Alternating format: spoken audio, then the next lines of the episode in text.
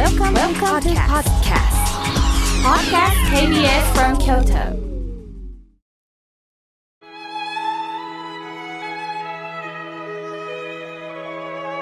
改めまして僧侶の河村明慶です。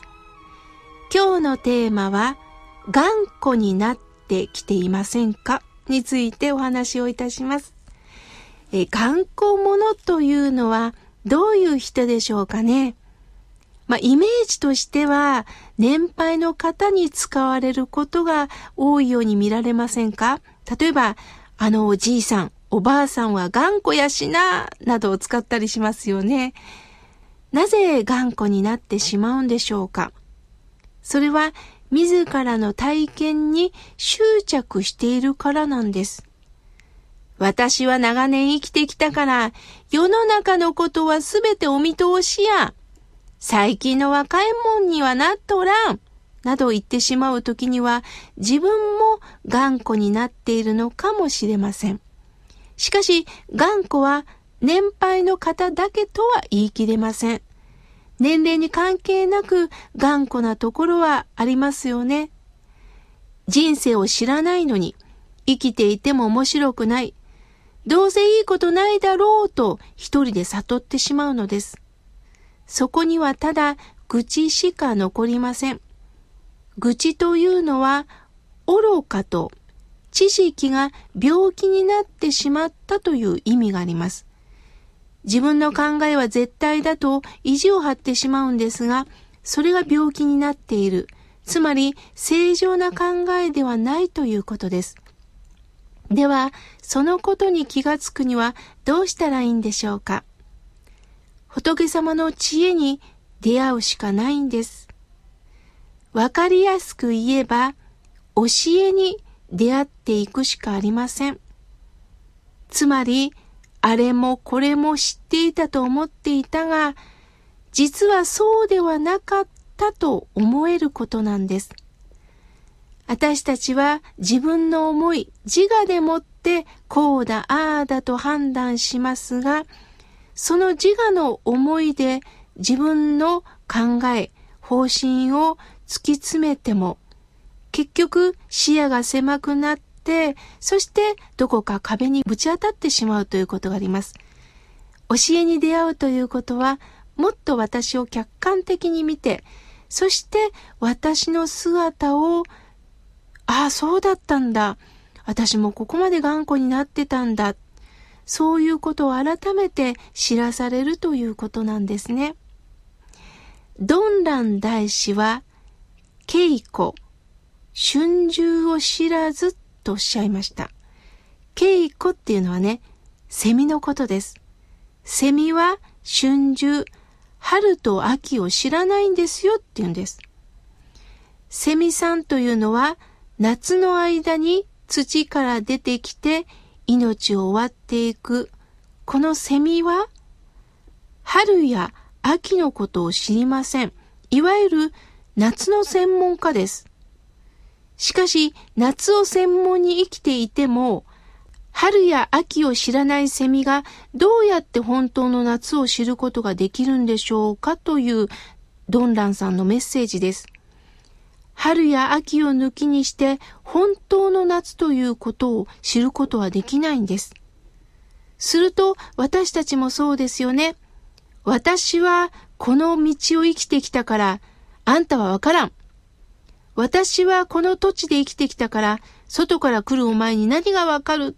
と言いたくもなるんですが、でもすべて住んでるから、この経験があるからすべてわかってるとは限りません。やはり住まない方、また経験のない人からちょっと違和感を感じます。これってどういうことなんですか？という素朴な疑問で、ますます私の視野が広がるということです。だから外部から冷静に見るからこそ広い目で新鮮に受け止めれるということがあるんですよね。私は北九州の門司港の生まれです。京都に来て様々な行事があるということで、まあ私はいろんなところをね、見学したりしています。街並みを歩いたり、京都の素晴らしさを堪能しています。するとある京都生まれの方から、この暑いのに物好きやな、と言われました。長年住んでる方にとっては珍しいことではないのかもしれません。しかし、同じことの繰り返しかもしれませんが、やはり変化しています。その時の私の心境によって、年齢によって風景も受け止め方も違うんです。私にとっては毎日が発見です。逆に京都へ住むことによってふるさとの良さが伝わってきます。皆さん観光という字、これ仏教用語なんですよ。観というのは幅広い視野でもって物事を見る観音さんの観です。観音扉って言葉がありますよね。一つの扉じゃなく、四方八方に扉が広がるということです。すると、離れたところから観察し、観光の光は光です。玉のような光を見出していこうというメッセージがこの観光なんです。私はできるだけ異業種の方と交流を持つようにしています。すると様々なことを学びます。僧侶というのは人間の心をお経を通じて皆さんにお伝えするということなんですが、しかし世の中のことは知りません。それは本当に知らないということを知ることは大切です。すると様々経験をなさっている方から学ぶ。そして現社会で苦しんだり喜んだりしている人の様々な方からの声を聞かせてもらう。そのことによって、そうか、お経ではこういうことをおっしゃってるんだなということで教えが生きてくるんですね。悩み相談もそうです。毎日約100通の悩みメールが来ますが、やはり私は一人一人のメールに向き合いながら、知らなかった、こんな人生があったんだということを知らされてます。ですから私はこのメールに向き合うということも日々学びなんです。健康というのもそうですよね。病気ということを抜きにして語ることはできません。病気になってこそ初めて健康のありがたさがわかります。しかし私たちは残念なことに健康な時に病気ということをあまり考えません。友人のドクターがおっしゃっていました。人はね、病気になって初めて謙虚になるんだよ、と。命も同じです。死ぬということを抜きにして生きるということは考えられません。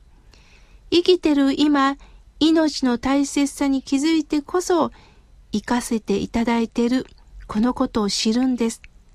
たとえどんなに短い間の命であっても、その大切さに気づいたなら、生き抜いた人生と言えます。どんなに長く生きたとしても、その価値に気づかないのであれば、地に足のついてない人生になるんではないでしょうか。体験だけではわかりません。その体験を通じて、一度自分の考え方から解放されていく。ナムアミダ仏というお念仏は、私は何も分かっていなかったなぁとうなだれるということです。これは後悔し反省しましょうという意味じゃないんですよ。